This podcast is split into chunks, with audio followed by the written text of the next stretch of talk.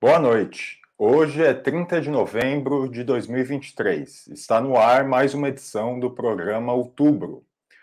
Em exatamente 32 dias, o presidente do Brasil, Luiz Inácio Lula da Silva, completará o primeiro ano de seu terceiro mandato à frente do governo brasileiro. Nascido em Garanhuns, no agreste pernambucano, Lula se mudou para São Paulo ainda menino, onde se formaria como torneiro mecânico pelo Senai.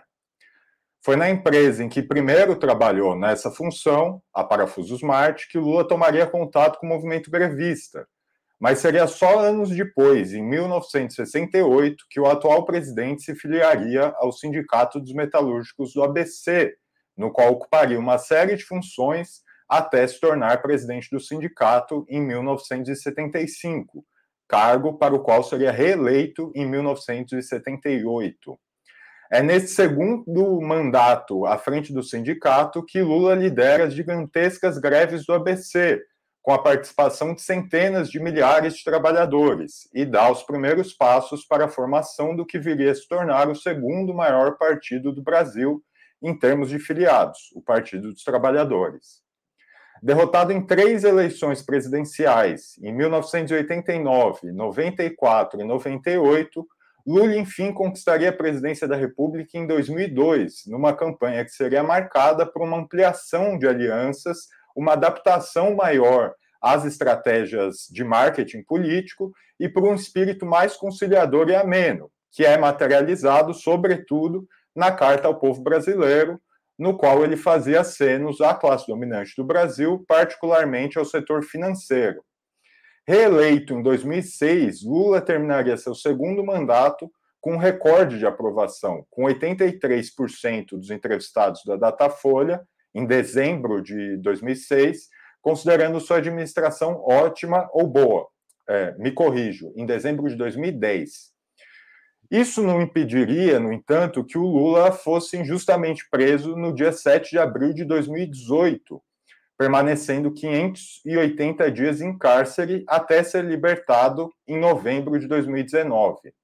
Em abril de 2021, frente às evidências de vícios no processo que o levou à prisão por parte da Lava Jato, o STF anulou suas condenações, deixando-o livre para concorrer às eleições de 2022, que o levaram, enfim, a ser o único brasileiro a ocupar a presidência três vezes por meio do voto. Mas afinal, como avaliar esse terceiro mandato de Lula? Como caracterizar as posições e a trajetória do presidente? E como definir o Partido dos Trabalhadores, a organização fundada por ele?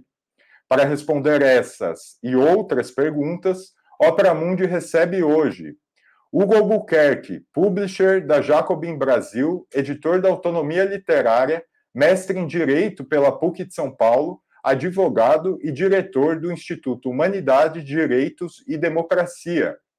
E Oli Ilíada, doutor em Geografia Humana pela Universidade de São Paulo, integrante do Conselho Curador da Fundação Perseu Abramo e autora do livro O Território, o Direito e os Estados Pós-Nacionais. E Jones Manuel, historiador graduado pela Universidade Federal de Pernambuco mestre em serviço social, educador popular e comunicador digital. Bom, eu começo a primeira rodada dessa noite com uma pergunta mais ampla para aquecer o, o, o, debate, né? Qual que é a avaliação que vocês fazem desse primeiro ano do, do terceiro mandato do Lula em comparação aos mandatos anteriores? Quer dizer, é, existem diferenças expressivas entre esse esse mandato, ou esse primeiro ano de mandato, né? E os uhum. mandatos anteriores, eu começo com Ione Ilíada. Boa noite, Pedro, boa noite, Hugo, boa noite, Jones, boa noite a quem nos assiste. É, bom, eu acho que, antes de mais nada, né, antes de entrar na resposta, propriamente dita, a gente tem que levar em conta que é, entre uh, o primeiro, o início do primeiro governo do Lula e este, o início desse, passaram-se exatos 20 anos. E, evidentemente, em 20 anos, muita coisa mudou né, na conjuntura uh, nacional e na conjuntura internacional também. Né? E, um, e, entre um governo e outro, entre o fim dos mandatos, os primeiros mandatos é, do PT e este, nós tivemos um golpe, nós tivemos a prisão do próprio Lula e tivemos a eleição de um governo de direita. Então, independentemente das considerações que façamos aqui a respeito do, deste governo, eu quero começar dizendo que considero que foi fundamental eleger Lula. Foi fundamental, né? Se, fundamental para o país, fundamental para a classe trabalhadora, fundamental uh, para os povos indígenas, para as mulheres, fundamental para nós da esquerda, que talvez nem pudéssemos estar aqui fazendo esse debate, é difícil imaginar o que aconteceria, fundamental para o meio ambiente, etc, etc e etc. Então, esse é meu ponto de partida. Eleger Lula foi fundamental.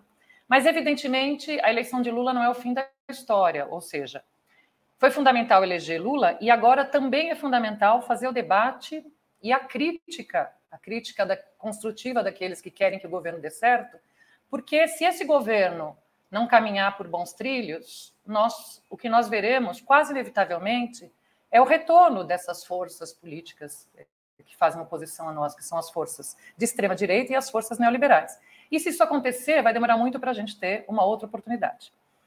Isso posto, tendo comido grande parte do meu tempo, é, eu diria que antes de comparar este governo com os anteriores, é preciso que se faça uma diferenciação entre o primeiro mandato do Lula e o segundo.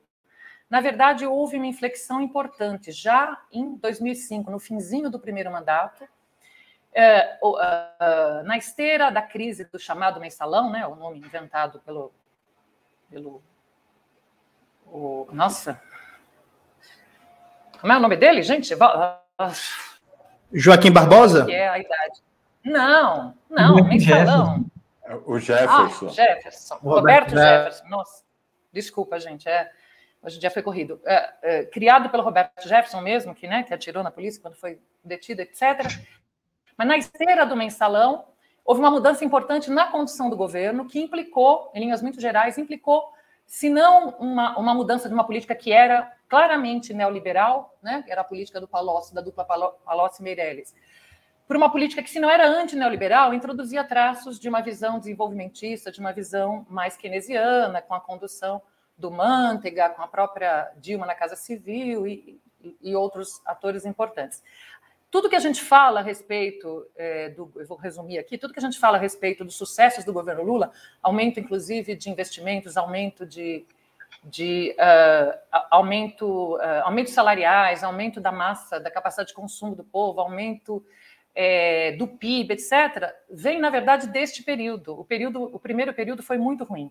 E, já que meu tempo acabou, eu teria muito mais a dizer, mas é, comparando, portanto, o governo atual, quer dizer, analisando o governo atual, ele é muito mais semelhante, do ponto de vista da política econômica, com este primeiro governo, do que com o segundo governo. Embora grande parte das políticas sociais que foram é, que foram re, repostas, né, re, reinauguradas, reimplementadas pelo governo Lula, venha, na verdade, dos, desse segundo mandato e também dos mandatos da Dilma. Então, do ponto de vista é, do ponto de vista econômico, ele é mais parecido com o primeiro que com o segundo. E eu sei que meu tempo acabou, mas eu não posso deixar de dizer isso. Para mim, é, e a principal semelhança é, uh, é que todos esses governos, apesar das mudanças, se apoiaram numa mesma visão, uma visão de governabilidade que, uh, que é, se baseava não só na ideia de que você podia fazer maiorias no Congresso, oferecendo cargos, abrindo espaços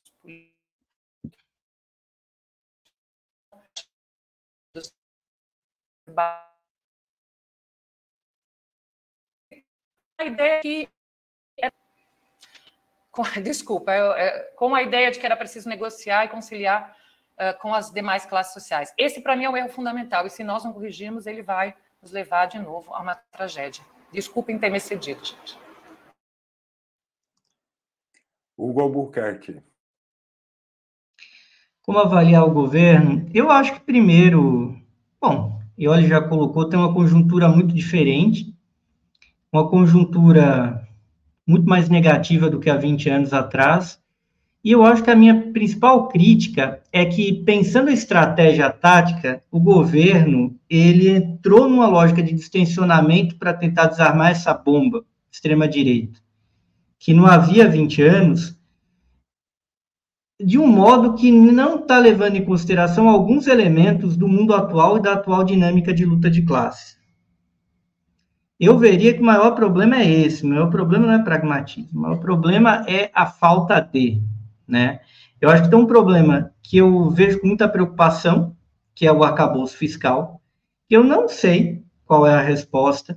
Primeiro que ele tem um grande problema. O problema do arcabouço não é só o plano, é também. Mas como é que vai sair dele se isso der errado? E eu acho que vai. Porque a gente tem um probleminha aí. Se a gente pensar nos dois primeiros governos do Lula, mesmo o primeiro, onde havia uma hegemonia do Palocci, do Joaquim Levy, e isso durou até uma certa parte do primeiro mandato, depois muda com a Dilma e com Guido Mantega. Mas o que me preocupa tremendamente é que esse arcabouço vem junto com gatilhos de responsabilização do presidente da República. Isso é um erro grave. Porque como é que vai sair da confusão? Vamos supor, ainda que o arcabouço fosse um plano maravilhoso e genial. É, e se ele desse errado? Como é que o presidente ele pode estar com uma espada pendendo sobre o pescoço dele em relação a determinadas metas que não dependem apenas dele? Por que, que por exemplo, o Congresso Nacional não é responsabilizado?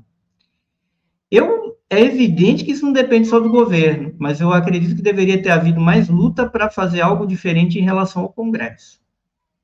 E eu acho que se apostou muito na PEC da transição, que foi um elemento importante para distribuir renda, para tentar criar um elemento é, contraditório a todo aquele miserê provocado pelo Bolsonaro e também pelo Temer. Mas, por mais que a PEC da transição seja importante e tenha irrigado a economia, o arcabouço é algo que eu não tenho exata resposta. Vai aumentar a tributação? Como? Tributando o teto de cima. E o Congresso vai fazer o quê? Isso que o Congresso está blindado.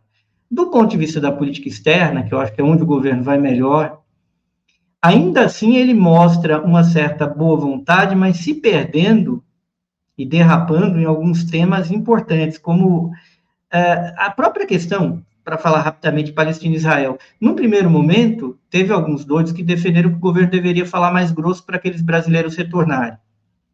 Foram tratados como, de certa maneira, histéricos. Aí, o pessoal no governo percebeu que não era tão fácil tirar aqueles brasileiros ali na conversa. E só quando subiu o tom é que, de fato, os brasileiros saíram. O governo está errado? Não, o governo, do ponto de vista moral da sua política e da sua intenção, estava certo. Só que a tática e estratégia que ele empreendeu para fazer aquilo, parecia se referir a um mundo que já não existe mais há um tempo. Então, eu vejo essas derrapadas táticas estratégicas muita preocupação e eu acho que isso pode co cobrar conta. E, e então, eu estou preocupado. Minha avaliação é essa. Como é que eu estou? Estou preocupado. Feliz que o Bolsonaro saiu, mas preocupado. Jones Manuel. Primeiro, desejar uma boa noite para Ioli, para Hugo, para Pedro, para todo mundo que está assistindo a gente nessa gloriosa noite no Opera Mundo. E veja, a comparação com o governo Lula 1 e 2 é muito ampla e não daria para fazer nesses três minutos. Eu não vou fugir da pergunta, eu vou pincelando no decorrer das outras falas. Eu quero destacar um ponto que eu acho fundamental. Veja, muita gente esqueceu, o Hugo acabou de lembrar aqui na fala dele, que o Lula conseguiu uma vitória gigantesca na PEC de transição. Lula não tinha assumido ainda. Gente, o orçamento de um ano é feito no ano anterior. Então, o Lula iria assumir com o orçamento do Bolsonaro, em 2023. O orçamento deformado, com vários cortes, com a saúde desestruturada, sem investimento, sem investimento em infraestrutura, sem Minha Casa Minha Vida, sem é, é, investimentos significativos na educação ia ter que fazer a descontinuidade de vários programas. O Lula entrou no pós-eleição num debate público com a sociedade sobre austeridade, sobre retomada do investimento público, e o Lula ganhou o debate. Veja, Lula conseguiu arrancar do Senado Federal o fim do teto de gastos do Temer, porque foi estabelecido que a partir do momento que o governo estabelecesse, a, apresentasse o projeto de nova regra fiscal, é, o teto de gasto Temer estava finalizado, saía de cena. Conseguiu uma expansão de bilhões do gasto público conseguiu recompor o orçamento. Claro, a magistratura anterior era menos conservadora que a atual, mas a magistratura anterior não era, não, sabe, era reacionária também. Piorou, mas a, a, anterior não era boa também, não. O que foi que aconteceu? E a gente já debateu isso aqui várias vezes no programa Outubro. Gente, vão na internet do, do um cara chamado Felipe Salto, um banqueiro, especulador, agente do mercado financeiro. Esse cara foi recebido pelo Fernando Haddad para debater o projeto de novo teto de gasto, né, arcabouço fiscal. O Haddad declarou, tá na, na mídia, que o Roberto Campos Neto foi consultado sobre o novo projeto de política fiscal, o novo teto de gasto, antes de ser apresentado. E Oli, que é da Fundação Perseu Abramo, não foi consultada sobre o novo teto de gastos antes de ser apresentado. A CUT não foi. O MST não foi. O MTST não foi. A PIB não foi. As universidades não foram. O Andes não foi. Quem não gosta do Andes, vai, vai para o Proifes. O Proifes não foi. Veja, o que eu quero dizer para vocês é o seguinte: apostando no debate público, apostando na mobilização, o governo ganhou uma batalha importante contra a austeridade no período de transição. Quando começa o governo, por uma decisão política soberana da presidência, se decide formular uma proposta de política fiscal sem dialogar com ninguém, veja, não é dialogar comigo, não. É dialogar com a CUT, com o MST, com o MAB, com a PIB, com a Fundação Perseu Abramo. Porra, chama aí a Ioli e Companhia Limitada. O Cantalice não chama, não, que ia piorar. Mas chama as melhores mentes da Fundação Perseu Abramo para conversar, sem dialogar com ninguém. E atenção, para concluir. O projeto foi apresentado em regime de urgência sem nenhuma audiência pública. A política norteadora da arquitetura fiscal do Estado brasileiro foi apresentado sem nenhuma audiência pública, sem nenhum debate, e foi uma política de fundamento neoliberal que visa restringir o gasto público, liberando o gasto financeiro do Estado com juros e serviço à dívida pública. Isso foi uma escolha. Fazer dessa forma foi uma escolha. Não debater com a sociedade foi uma escolha. Aprovar em regime de urgência foi uma escolha. Não fazer audiência pública foi uma escolha. Não chamar o movimento sindical para debater foi uma escolha. Bom, é, segundo informou a coluna da Mônica Bergamo essa semana, alguns setores do PT, incluindo parlamentares eleitos do partido, estariam descontentes com a indicação do Dino ao STF e do Paulo Gonet à Procuradoria-Geral da República. Segundo a coluna, esses setores estarão dizendo, inclusive, que não mais indicariam nomes ao Lula, porque eles nunca são ouvidos. É, eu queria aproveitar esse ensejo né, para perguntar uma coisa mais ampla a vocês. Como que vocês classificariam o PT e, e, e como que vocês veem a relação do partido com o Lula? Quer dizer, é, é, seria verdadeira aquela velha afirmação de que o Lula é maior que o PT ou não? Eu começo com Hugo. É, Pedro, é uma pergunta difícil. Eu acho que tem meandros aí. É, primeiro, o PT ele tinha um funcionamento mais ou menos coerente até virar governo federal pela primeira vez. Aí surgiu aquela dicotomia do que é governo e o que é partido. E, de certa maneira, o governo e o arranjo do governo começou a reordenar o partido de dentro para fora. Isso eu estou falando aqui externamente. Aí o Oli pode falar melhor. Então, isso teve um prejuízo. De um lado, o PT pôde governar em algum grau, num segundo momento, ele passou por um período, digamos, de esvaziamento das suas instâncias, o que não aconteceu mesmo quando o PT ocupou governos estaduais importantes e governos municipais, capitais importantes como São Paulo.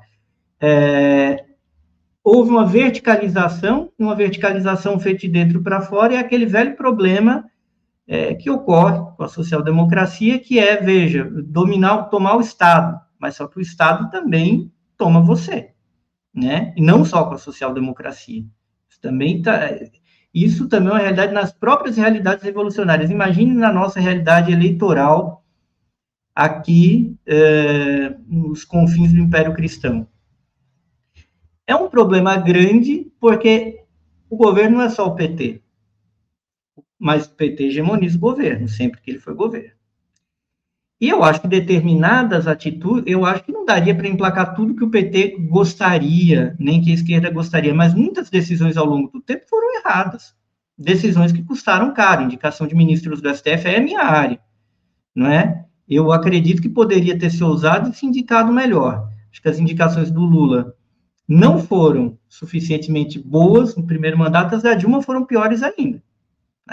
E a maneira como esse pragmatismo foi construído, eu não acho que tem um, como indicar as pessoas mais legais bacanas do direito. Não acho, no arranjo do Estado brasileiro, só com a revolução mesmo. Tá? Agora, a maneira como o pragmatismo foi tocado nessa área, muitas vezes foi com total falta de realidade. E algumas escolhas foram temerárias. Eu não acho que o Dino seja uma escolha temerária, eu acho que o Dino seja uma boa escolha. Acho que existem escolhas certamente melhores. Mas dentre as escolhas possíveis, o nome do Dino é normal. O Paulo Gonet já desperta uma série de dúvidas. Me parece que entra aí na cota de alguma demanda do que ministros do STF pautaram. Agora, quais são os acordos efetivos? A gente não sabe. Eu espero que tenha alguma coisa na manga. A gente já viu muitas dessas indicações se tornarem tiros no pé. Eu espero que essa não seja. Há fatores que indicam que não. Muito embora o Paulo Gonet em tese, por sua proximidade com Gilmar, possa não ser um golpista no geral, ele pode ser muito regressivo em pautas que são muito caras, não só à esquerda, como a qualquer pessoa com uma visão um pouco mais alargada da Constituição. Então, me preocupa tremendamente, tem de haver pressão interna, tem de indicar nome sim e aumentar a pressão interna para contrabalancear. Resumindo, acho um erro o que essas pessoas do PT, se que disseram isso mesmo para a Mônica, falaram que vão abrir mão de não pautar. Não, acho que tem de aumentar, tem de aumentar o contrapeso para tentar ver se resolve no vetor. Jones Manuel. Veja, o PT ele tem um modelo de partido de tendências, né? Partido de correntes, como se fala. O que é que significa? Dentro do partido tem vários micropartidos, né? Aliado a isso, há um modelo da relação partido-movimento social que guarda um certo nível de autonomia. Então, tem muito movimento social que não é do PT, no sentido que não é controlado pelo PT, ainda que as figuras públicas, as lideranças desse movimento social sejam filiados ao PT e, quando vão procurar um espaço para candidatura, procurem é, sair pelo PT, né, ser lançados pelo PT. Então, veja, dentro dessa arquitetura de um partido de federação, mais ou menos desde que a CNB se estabeleceu, você tem uma galáxia muito diversa de personalidades, de figuras, de projetos, mas com um núcleo hegemônico que manda em tudo, no que é fundamental. Né? Esse núcleo hegemônico em que o Lula é a principal figura pública e que o Lula está à cabeça. Veja, isso faz, especialmente nessa conjuntura, é, com que esse núcleo hegemônico ele consiga escolher que pressões ele quer ceder ou não, com muita autonomia frente às esquerdas, né? tanto as esquerdas internas do PT quanto externas. E você tem um agravante que nos últimos anos se criou uma, um endeusamento do Lula, né? O bordão Lula sabe o que faz, não pode questionar. A gente viu, a gente debateu aqui no Ópera, inclusive, a indicação do Zanin. Sabe? Assim, ninguém sabia nada do Zanin, a não ser que ele foi advogado de Lula. Aí transformaram isso em um ato de coragem. Eu, se fosse advogado recebendo honorários que o Zanin recebeu, pegando um dos casos mais famosos do mundo, eu também aceitaria. Tipo, transformaram isso em compromisso político, em um ato de coragem. E a gente viu a tragédia. Assim, gente, há uma tendência de desconstrução dos direitos trabalhistas hoje, que o STF é vanguarda. Tem figuras lá no STF, como Gilmar Mendes, Barroso, Alexandre Moraes, que toda causa trabalhista volta contra a classe trabalhadora e a favor das empresas. O Zanin está seguindo essa tendência. Os votos do Zanin em questões trabalhistas têm uma tendência seguidamente contra o trabalhador na corrente do Gilmar Mendes, do Barroso, do Moraes. Agora, nessa questão da PGR do Dino, o Lula fez mais ou menos a mesma coisa, né? Não, vamos organizar uma campanha por uma ministra negra no STF. Lula não quis e acabou. E é isso. E aí a justificativa é o Lula sabe o que faz. O Lula é. Tipo, por exemplo, o Gonê. Gente, o Gonê é um reacionário. E o Gonê atende a interesses diretos do Gilmar Mendes. e do Moraes. O Mauro Lopes, da revista Fórum, lançou uma matéria muito boa, falando inclusive do entrelaçamento financeiro entre a família do Gonê e a família do Gilmar Mendes. Aí a pergunta que fica é: se o Gilmar Mendes e o Alexandre Moraes têm uma, uma consistente tendência de votos contra direitos trabalhistas e contra medidas de fortalecimento da soberania nacional, se o governo Lula, por exemplo, amanhã decidir que ele vai é, rever a reforma trabalhista, qual vai ser a posição do Gonê no que lhe compete enquanto Procurador-Geral da República? Vai ser a tendência do Gilmar Mendes e do Alexandre Moraes. Então, assim, criou um flanco é mais um flanco aberto para sangrar. Tem um flanco dos militares, tem um flanco do agronegócio, tem um flanco da política externa, tem vários flancos. Agora a gente tem mais um, que é não saber bem como vai ser o comportamento desse PGR. E olhe, Ilíada. Bom, na minha primeira resposta, a minha conexão e a minha memória estavam bem ruins. Espero que nesta ambas melhorem. É, essa é uma discussão antiga, né? Lula é maior que o PT, o PT é maior que o Lula. A, verdade é que ambos têm uma relação orgânica. É, o Lula é eleitoralmente maior que o PT, mas o PT, como projeto político, poderíamos dizer que ele é maior que Lula, no sentido de que Lula sem o PT, evidente, aliás, o PT sem Lula, evidentemente se enfraquece, do ponto de vista eleitoral, se enfraquece. Mas imaginem Lula sem o PT. É até difícil imaginar Lula sem o PT. Imaginar, pensar que Lula poderia sair do PT, ingressar em outro partido e teria a mesma, uh, o, mesmo, o mesmo apoio social, o mesmo significado, o mesmo simbolismo social, para mim é uma ilusão. Então, eu diria que uh, é uma relação orgânica, é uma relação uh, que, na, na qual um depende de alguma maneira do outro. Agora, o problema está naquilo em que o Hugo já tocou. O problema está no partido, nos momentos em que é, Lula é governo, o problema está no partido abrir mão de ser uma instância autônoma que disputa o próprio governo. Aqui a palavra disputa ela é cara, porque ela é uma formulação, eu não não vou ter tempo aqui de, de, de fazer aqui a genealogia dela, mas é, ela é uma formulação que nasce da compreensão de que o governo, ele é, por ser um governo de, de, de, né, de, de conciliação e de composição também com outros setores, ele é um governo que está em disputa e ele é disputado por todos os setores da sociedade, ele é disputado por todas as classes sociais.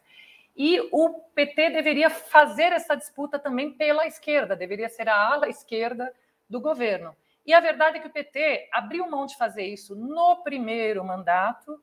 Aliás, é, para quem tem dúvida sobre isso, o presidente desse primeiro mandato, em 2003, foi o Genuíno, e o Genuíno fez uma autocrítica a esse respeito. Está em vários lugares, é só pesquisar no Google. Uma autocrítica pelo fato de que o PT, naquele momento, virou um braço auxiliar do, do, governo, uma instância de legitimação e de referendo de tudo que o governo dizia e aprovava. Então, esse é um erro que está sendo novamente cometido, aparentemente, até agora, apesar de que a, a Glaze, como presidenta, ela particularmente tem feito algumas críticas que, digamos, vão além daquilo que as próprias resoluções do partido é, têm consagrado. Então, este, para mim, é o problema central. Sobre, para não fugir da pergunta, sobre a orientação ideológica do PT, obviamente eu não vou conseguir responder isso em 11 minutos, mas eu queria fazer uma propaganda. Aproveitando, saiu esse ano este livro, História do Petismo, volume 1, porque na verdade a ideia é que, uh, que haja outros, outros volumes desta coletânea.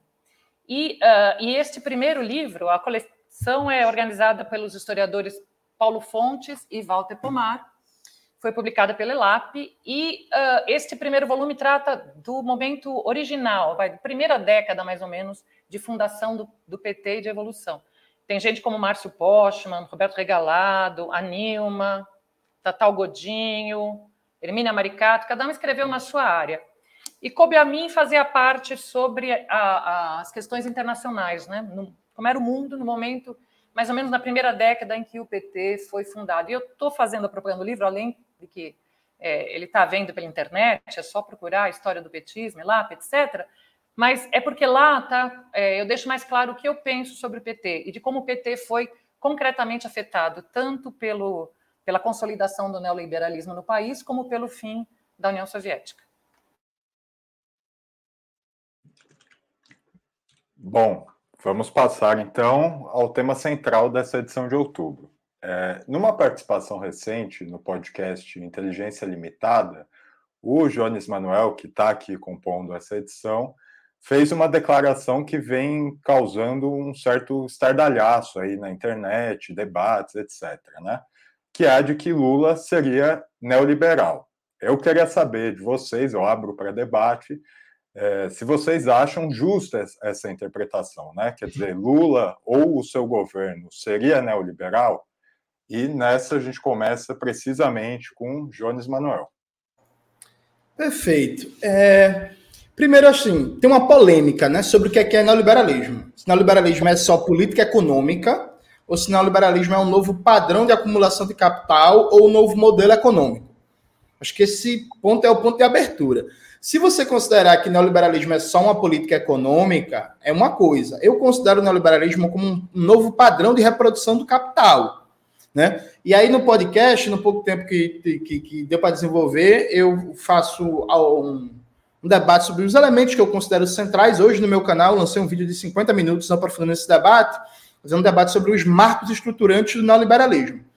E aqui vejo, gente, se o neoliberalismo foi instalado no Brasil como novo padrão de acumulação de capital, no, consolidado no governo FHC, o que foi a Carta ao Povo Brasileiro? A Carta ao Povo Brasileiro foi a declaração para a burguesia e, consequentemente, para o imperialismo, de que esse padrão de acumulação de capital não seria revertido. A gente na esquerda chama a Carta ao Povo Brasileiro de Carta aos Banqueiros. O que é que significa concretamente? esse documento é a tranquilização do mercado que o padrão de reprodução neoliberal ia se manter. Isso por um lado. O que não significa mudanças na política econômica. Você pega as variáveis de política macroeconômica, do, especialmente do governo Lula II, como a Ioli já bem destacou, é diferente do governo FHC. Cresceu o número de concurso público, valorizou o salário mínimo, cresceu a participação do investimento público sobre o PIB, teve uma políticas industriais setorizadas de muito mais destaque, né, como a política para a indústria naval e petroquímica e etc. Vários etc que a gente pode colocar. Agora veja, mudou alguma coisa do padrão de reprodução neoliberal? A liberalização dos fluxos de capitais foi revertido? Não. A liberalização do mercado de trabalho com terceirização, quarteirização, pejotização, regime de trabalho especial foi revertido? Foi enfrentado? Não. Os processos de privatização em massa feito no governo FHC, algum foi enfrentado, revertido? Não. O processo de novo padrão de especialização produtiva, com redução da industrialização ou desindustrialização do país, e um papel cada vez maior da renda da terra, das commodities, da mineração e por aí vai, na dinâmica de reprodução capitalista, mais a financiarização, isso foi enfrentado? Também não. E aqui a gente vai entrar num debate se quer ou não, se podia ou não. Veja, eu acabei de dar o exemplo, aqui a gente já pula, né? Para esse ano. Veja, gente. Foi escolha do governo não debater com a sociedade a nova política fiscal, que é neoliberal. Ou não foi? Foi escolha do governo debater com Campos Neto, com Felipe Salto e não debater com a CUT. Sabe? Foi escolha do governo, foi escolha do governo apresentar uma proposta de novo teto de gastos com aqueles parâmetros tão austericidas a gente precisa fazer um debate aqui sobre a prática política. A prática política do presidente Lula é neoliberal, que não significa que ele seja igual a Thatcher, a Reagan e tal, mas veja, o Tony Blair não era igual a Margaret Thatcher, e nem por isso a gente deixa de chamar o Tony Blair de neoliberal. E olha, Ilíada. Eu brinquei aqui nos bastidores que finalmente chegou o dia em que eu vou divergir do meu amigo Jones Manuel. Mas eu quero começar uh, concordando com ele. Né? O meu ponto de partida é exatamente o mesmo que o dele, ou seja, o neoliberalismo não é apenas uma doutrina econômica. O neoliberalismo é a forma objetiva na qual se revestiu o capitalismo a partir da crise dos anos 70 e 80. A gente já falou sobre isso aqui algumas vezes, ao discutir a crise atual, mas fundamentalmente você teve uma crise estrutural do capitalismo, uma crise que é uma crise de superacumulação, uma crise na qual o próprio capitalismo não consegue mais reproduzir de forma ampliada, e houve ali é, uma série de processos nos quais, uh, uh, ao fim e ao cabo, dos quais, ao fim e ao cabo, ao, e ao cabo, emergiu um capitalismo, inclusive, mais re regressivo do que o do período anterior, que ficou conhecido como capitalismo neoliberal ou neoliberalismo. Isto posto, veja, da mesma forma que nós, revolucionários, costumamos dizer que se um governo é, é, é eleito pela. Se um governo é eleito eh, de forma institucional, ele chega ao, ao governo de forma institucional através dos processos da democracia burguesa, ele vai ser condenado a administrar o capitalismo. Dizer, se não houve uma revolução anticapitalista, quando um governo chega, quando uma força política de esquerda chega ao governo, ela vai ser condenada a administrar o capitalismo. Se isso é verdade, nós poderíamos dizer que ela vai ser condenada a administrar o capitalismo neoliberal, ou seja, ela será condenada a administrar o neoliberalismo. Então, todas as forças de esquerda que chegaram ao governo dessa forma estão administrando o neoliberalismo, inclusive aquelas que parecem mais radicais. Eu poderia citar o governo Maduro na Venezuela. Né? Muitas coisas interessantes, mas, na verdade, se você pegar o cerne da sua política, ele continua administrando o neoliberalismo. Ele sequer estatizou os bancos ou coisa parecida, né? o sistema financeiro ou coisa parecida. Então, de alguma maneira, essa é uma condenação. Agora, é evidente, eu estou de acordo, e nisso, e acho que isso já ficou claro, inclusive na minha primeira resposta, que há formas e formas de fazê-lo. Você pode é, ser proativo, você pode querer aprofundar o modelo neoliberal, ou você pode aprovar medidas que se contraponham, que contrarrestem essa tendência neoliberal, que sejam medidas antineoliberais, mesmo considerando que hegemonicamente aquele capitalismo que você está administrando permanece sendo neoliberal. Então, eu acho que este, é, este é o ângulo pelo qual a gente deve observar. O governo Lula vai administrar o neoliberalismo, agora ele pode fazer isso de um jeito e de outro. Para mim, o problema central, e não para mim, para o próprio PT, em várias das suas resoluções, depois a gente pode continuar falando sobre isso, não está aqui. Está que esse enfrentamento ao neoliberalismo, mesmo quando ele foi feito, ele foi feito de forma muito tímida. Sequer foram tentadas reformas estruturais. E por que, que as reformas estruturais são importantes? Bom, a gente continua a falar sobre isso nas próximas, nas próximas respostas. Hugo Albuquerque. Olha, eu acho que não é justo nem injusto. Eu acho que a opinião é como o Jones ali de, é, lê e classifica o fenômeno. Eu classificaria de uma maneira diferente. Eu acho que o neoliberalismo, ele primeiro é uma doutrina bastante frouxa, a literatura vai apontar ele pela primeira vez no final do século XIX, né? Quando um economista francês chamado Charles Gide, ele comenta a obra do, de um economista ligado ao Danunzio e que vai influenciar o Wilfredo Pareto, é o Pantaleone. E o Pantaleone vai criar essa doutrina a respeito de um novo liberalismo baseado com, com uma leitura muito peculiar e errada do conceito de laissez-faire, que não é o conceito que né? Laissez-faire é um conceito fisiocrata, não é um conceito liberal, nem existia liberalismo ainda e é mal, muito mal construído. E serve, essa má construção serve, no entanto, às elites. Se a gente estudar o Wilfredo Pareto, é a teoria das elites e, em grande medida, vai influenciar o fascismo e o fascismo e o liberalismo vão andar juntos. Primeiro, ministro da Economia de Mussolini, liberal. Durante boa parte do governo de Hitler, o ministro da Economia era um liberal também, o Schratt, de quem Paulo Guedes era fã. Disse isso na famosa reunião que foi gravada. Mas esse termo vai ganhar uma força com quem? Com Friedman, é aquele artigo que ele escreve no começo dos anos 50. É, e vai ser um cabedal de ideias para não ser, e aí eu divejo do Jones da Ioli, não é, eu diria que a gente tem um sistema capitalista, esse capitalismo pós-fordista, que muitos autores vão chamar de capitalismo cognitivo, capitalismo financeiro, a gente pode discordar quanto ao nome, mas a gente concorda que tem inúmeras semelhanças, porque é como o capitalismo deu um jeito de sair do fordismo. O capitalismo estava contra a parede nos anos 60. E uh, os seus as autoridades estatais, ideólogos e o escambau construíram a saída e pegaram essas ideias friedmanianas e que vão puxar nesse ponto escuro do liberalismo que tem uma ligação com o fascismo. E Hayek vai ter, e muitos vão ter. E é esse canto escuro que vai estar junto com o general Pinochet. Nesse sentido, eu não veria o Lula como neoliberal. Nesse sentido que eu estou falando, ele não é mesmo, né? que é uma questão taxonômica. E eu acho que vão ter dois neoliberalismos. O de direita tem uma versão atenuada a ele, tipo o blairismo, a terceira via que surgiu, na verdade, na Holanda, no gabinete de Vinkock, no fim dos anos 80.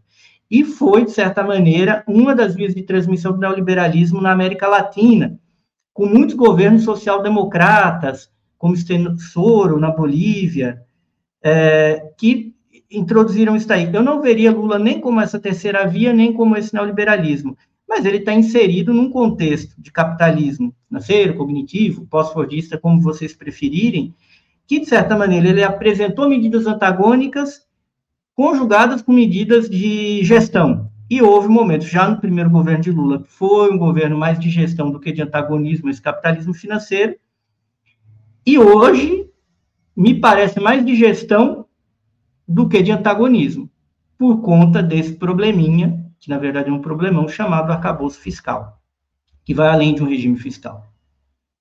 Mas é um tema longo, que, enfim.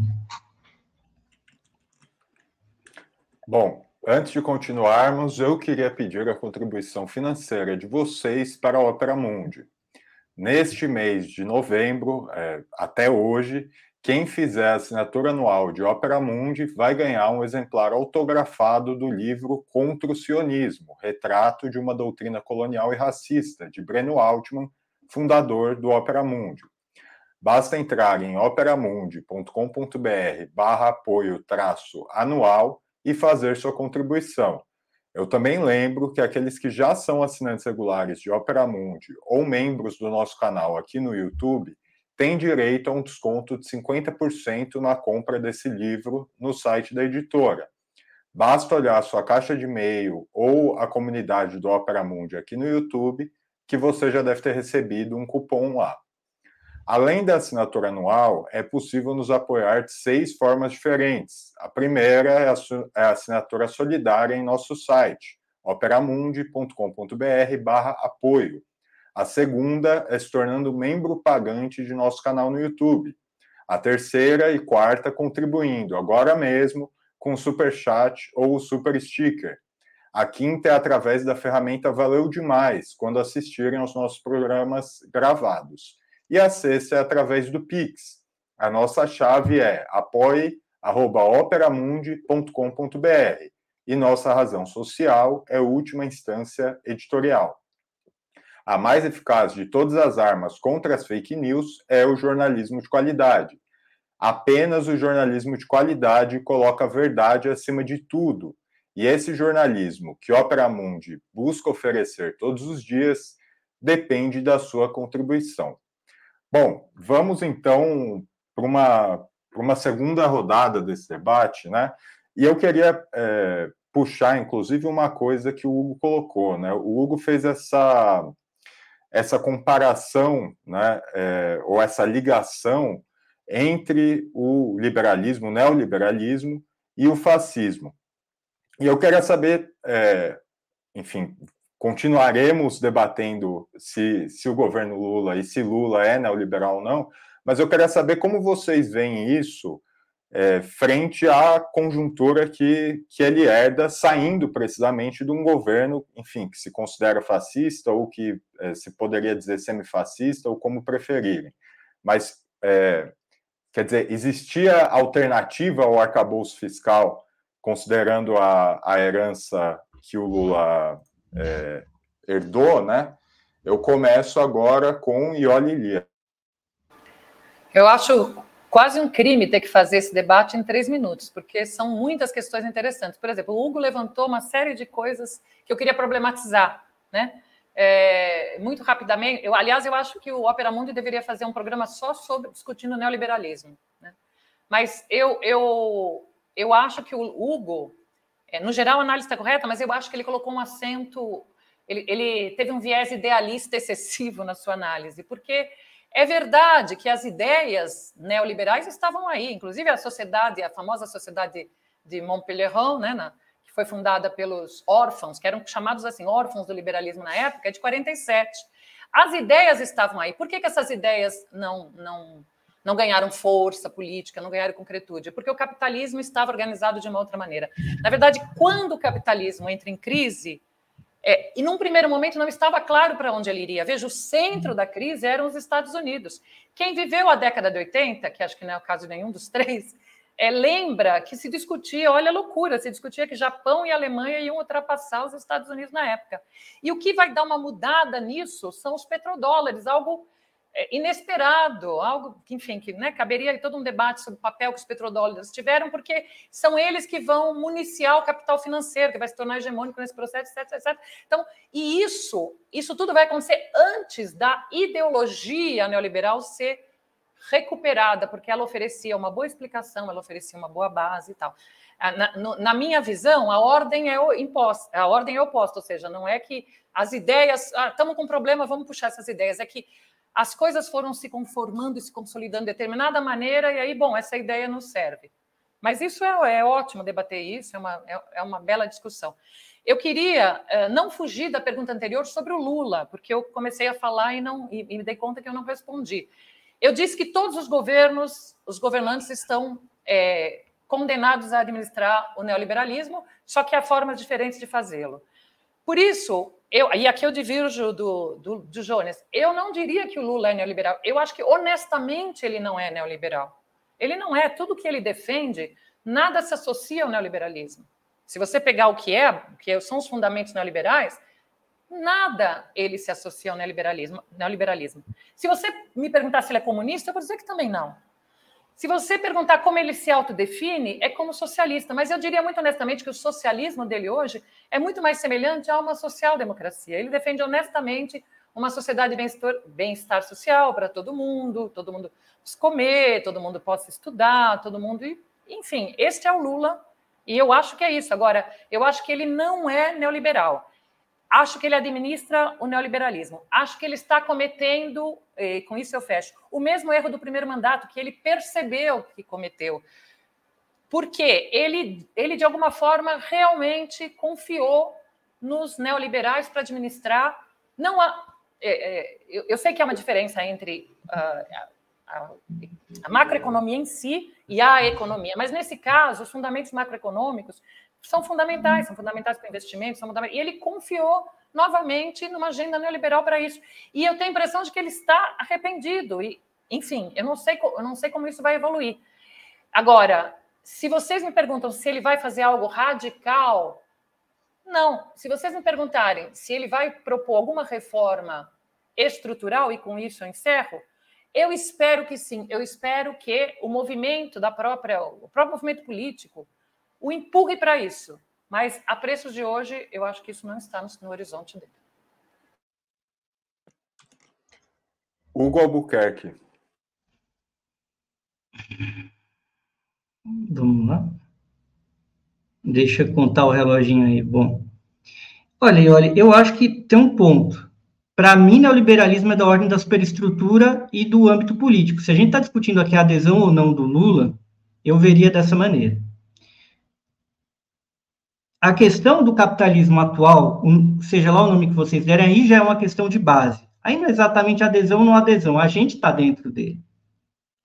E aí, politicamente, a gente pode estar a favor ou não. Uma das ideologias, mais do que uma ideologia, uma doutrina, dentro desse âmbito, desse capitalismo contemporâneo, é o neoliberalismo. É a sua doutrina por excelência e uma doutrina que está ali, ali junto ao fascismo. É importante dizer, no seu nascedouro.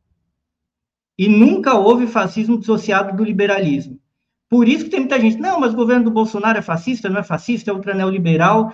Olha, na prática, na prática, mata bastante do mesmo jeito, só que de um jeitinho diferente, os dois caminham juntos.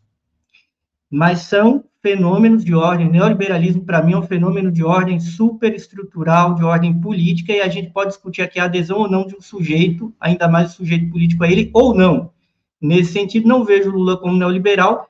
O Jones coloca uma pontuação importante, seria talvez, Lula estaria naquele meio termo, que é chamada terceira via, chamada por social liberalismo, No meu entendimento, também não. Quem estaria nesse ponto no Brasil é Fernando Henrique Cardoso, porém, a gente não pode desviar do fato que social-liberalismo e a social-democracia conviveram juntas, conflitando dentro de todos os governos do Lula. No início do governo do Lula, com hegemonia muito grande do social-liberalismo e uma presença antagônica da social-democracia, do final do primeiro mandato inteiro e no segundo mandato inteiro com hegemonia social-democrata, e no atual momento eu percebo uma grande hegemonia social-liberal onde o presidente tem uma postura social-democrata, então se a pergunta é Lula, Lula eu vejo ele como social-democrata, não só o senhor Luiz Inácio, mas o seu enturragem, o seu pensamento e o seu raio de apoio, mas paradoxalmente, a estrutura econômica desse governo, ela tem um aspecto social-liberal. E esse social-liberalismo tem uma relação muito peculiar com o neoliberalismo. Um social-liberalismo não de direita, como o Blair, um social-liberalismo mais ao centro, é, eu acho que esse é o ponto da discussão do ponto de vista superestrutural. Isso indica, essa questão metafísica, ela tem uma importância prática, uma realização material sobre o quão antagônico o governo é em relação a esse estado de coisas objetivo, de base, que é esse tal capitalismo atual. É, certamente o governo Lula esteve mais antagônico, teve uma postura mais antagônica nas suas contradições a esse capitalismo atual do que o atual. Ainda acho que tem mas tem hoje aspectos mais pronunciados de gestão desse sistema. Mas eu acho isso mesmo, colocar aqui o Rial Mashat só foi demitido porque não topou a guerra. Mas até campo de concentração ele topou o Paulo Guedes se disse fã dele. É a vida, né? Jones Manuel. Veja, gente. É, primeiro, assim, um, um pontuamento rápido. Eu discordo muito da abordagem do Hugo sobre neoliberalismo, mas não dá aqui para a gente fazer um debate muito amplo. Eu não vou, eu vou fazer feita Iori, vou fazer uma autopropaganda. O vídeo que eu lancei hoje no meu canal, eu faço um debate sobre o que eu entendo como neoliberalismo, mas cito Luiz Vacan, cito Domênico Lossudo, cito os autores da economia política que eu me baseio, mas eu acho que, enfim, nós temos abordagens bem antagônicas sobre o que é neoliberalismo. Isso por um lado. Segundo ponto, me, é, oi, olha, me corrija se eu não fazer justiça ao que tu falou agora há pouco, mas tu falou que nunca foi tentado reformas estruturais, não é isso? Não? Eu disse que os governos do PT não tentaram reformas isso, estruturais. Isso, isso, isso. Pronto. Veja, eu acho esse ponto muito importante, gente, porque veja, tem, eh, as pessoas não leem documento do PT. Eu leio, viu? Eu leio tudo que o PT solta. Tem uma resolução do Diretório Nacional do Partido dos Trabalhadores, que se reuniu no dia 17 de maio de 2016. Na época, acho que era o Rui Falcão, presidente do PT. Nesse balanço de conjuntura do PT, no contexto do golpe, o próprio PT está dizendo que ele perdeu a oportunidade de fazer reformas estruturais. O PT valoriza a sua política econômica, valoriza o Minha Casa Minha Vida, o Bolsa Família, o Luz para Todos e tal, mas o PT diz diretamente que, por exemplo, no segundo mandato do Lula, quando ele tinha 80% de aprovação, se podia avançar em lutas com reformas estruturais e não foi feito. O Genuíno diz isso. O Disseu diz isso. Olívio Dutra diz isso. A Dilma diz isso no livro Junho, Rebelião Fantasma, que a Dilma fez o prólogo. O está disponível no site da Jacobin Brasil, que agora mudou o nome para Jacobina, que ficou muito melhor. Tipo, tá lá, gente. Então, eu, eu, eu acho que tem uma questão assim, veja. Eu não gosto de debate subjetivo. O que é que o Lula é, o que é que o Lula pensa. Eu quero saber o seguinte: se nunca tentou reformas estruturais, o que é que significa sobre a prática política? Não do que a pessoa acha sobre si mesma, mas o que, é que significa? E esse não é o único problema, só manter o, o padrão neoliberal. É aprofundar também. Aurora, coloca na tela, por favor, o documento de outras palavras. Gente, isso aqui é um documento de mais de 157 entidades sindicais, boa parte dos sindicatos cutistas e seções da CUT, inclusive seção da CUT do Paraná, cobrando, criticando o governo Lula, afirmando, demonstrando, provando que a política do BNDES, agora do governo Lula, para águas e saneamento, segue a mesma linha do governo Temer e Bolsonaro. De estimular a privatização, de estimular a PPP. São 157 entidades sindicais do Brasil inteiro, boa parte deles sindicatos cultistas. Percebe? Criticando o governo Lula, dizendo que, inclusive, o governo Lula está desmontando, o governo Lula 3 está desmontando o que o governo Lula 2 fez, que foi fortalecer bastante as empresas públicas de saneamento. Coloca o outro gráfico na tela, por favor, Aura. Isso aqui é um gráfico apresentado pelo governo Lula. Tem a, a logo do governo, que o governo promete fazer o maior número de PPPs dos últimos 30 anos. Baseado no decreto 11.498 de abril desse ano, em que, inclusive, o governo Lula coloca no rol das PPPs presídio de segurança pública. O Temer não colocou aqui, gente. Aqui, a isso aqui em laranja, é, no, na última barrinha, é a expectativa de PPPs do governo Lula. Aqui a logo do governo no cantinho aqui, ó. Está baseado na continuidade. Pode tirar, Aurora, muito obrigado. Está baseado na, na continuidade do PPI, não PPI da Petrobras, o plano de parcerias de investimento do Michel Temer, que foi um decreto. O governo Lula editou um decreto esse ano, não para acabar com o PPI, para colocar mais área para privatizar, gente. Colocou educação, colocou segurança, colocou presídio, colocou segurança pública, colocou águas, colocou saneamento. Gente, tem um negócio, não acreditem em mim, saiam daqui, vão no Google e coloquem lá, PPP das florestas. Gente, tem um projeto para privatizar floresta. Com dinheiro do BNDES. Gente, o BNDES tem pressão, tem lobby, tudo isso, mas o BNDES não passa pelo Congresso, não. Não manda o Arthur Lira, não. É prerrogativa do, do, do presidente né, Lula e do, da presença do BNDES, com o senhor Aloysio Mercadante. Pelo amor de Deus. Aí a gente tem um debate que é assim: veja, eu não tenho dúvida que o Lula gostaria de fazer muito mais, ter uma popularidade melhor, estourar de investimento público, bater o recorde mundial de construção de escolas, de hospitais e por aí vai. Só que dentro de um cenário em que tem que se escolher entre enfrentar ou não, o Lula escolheu beijar a cruz do financismo há mais de 20 anos. E não é só o que ele não enfrenta, é o que se está fazendo no Brasil. Repito, terminar aqui, abra um Google e bote lá PPP das florestas e depois bote lá decreto 11.498 para vocês verem. Bom, é... independente dessa questão da avaliação do, do caráter do, do governo Lula, é... e até o Hugo trouxe isso, né? Existe essa afirmação, essa ideia recorrente de que na política exterior o governo consegue avançar mais, consegue ter uma postura mais à esquerda do que a que ele tem a nível interno, seja ela qual for, né? Eu queria a avaliação de vocês rápida, por favor, em dois minutos, se possível, cada um, é, de como tem sido a política externa do governo Lula até aqui, considerando de novo os mandatos anteriores, o que foi possível fazer antes, etc. Agora quem começa é o Hugo. O... Não, eu acredito no primeiro momento, Pedro, que a política externa já foi uma, uma área muito avançada, diria a política externa, nos dois primeiros mandatos do Lula, e a política de cultura. Me ressinto muito da política de cultura no atual governo, mas eu acho que a nossa política externa, naquele momento do começo do século XXI, ela estava um pouco mais, era um cenário mais confortável internacional, mas ela estava mais à esquerda, ela estava mais bem ajustada do ponto de vista tático estratégico. Eu sinto que o governo ele tem uma boa vontade, uma postura correta, numa época onde as políticas de relações exteriores são desastrosas no mundo. Né? Basta olhar a Europa hoje em dia, ver o nível do debate que a gente está inserido e ver que o Lula foi uma das poucas pessoas a conseguir vocalizar alguma coisa contra essa barbaridade em Gaza, apesar de alguns erros e deslizes aí.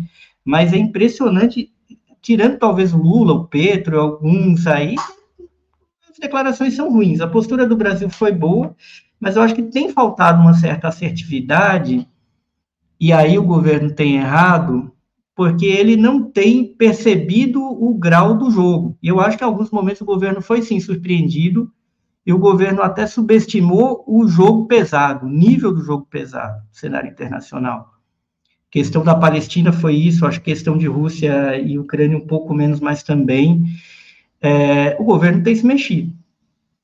Agora, é mais fácil fazer esse jogo para fora. A gente já viu isso acontecer em muitos governos. O governo de Schröder na Alemanha foi isso também, um governo ultraprogressista lá fora. Me preocupa a coisa que interna. Me preocupa a coisa interna. desse como o governo pode entrar numa, numa espécie de, apesar de toda a sua boa vontade, da sua proatividade, claro que construir uma ordem internacional diferente é também construir mecanismos que dariam uma outra realidade, maior poder de escolha no plano interno. Mas isso tem que ser rápido.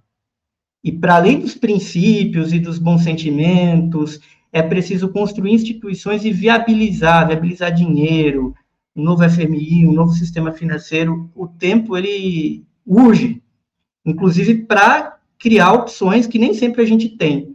E eu acho que dentro das poucas opções, nós não temos muitas opções no plano interno, eu acho que se deixou de assumir uma linha antagonista quanto se poderia fazer. Eu não sei se a gente vai conseguir sair dessa. Esse é o ponto. Pela maneira como o arcabouço amarra. Cá entre nós, o arcabouço até poderia prever punição para o presidente, mas quem de prever para o Congresso também, se a meta não fosse alcançada. Isso daí é erro. O alto tende, e isso vai cobrar um preço alto lá na frente. Mas é assim que a gente está, vamos lutar aí, e agora não há outro meio. Para concluir, temos de lutar e criar um contrabalanço para gerar uma resultante mais favorável.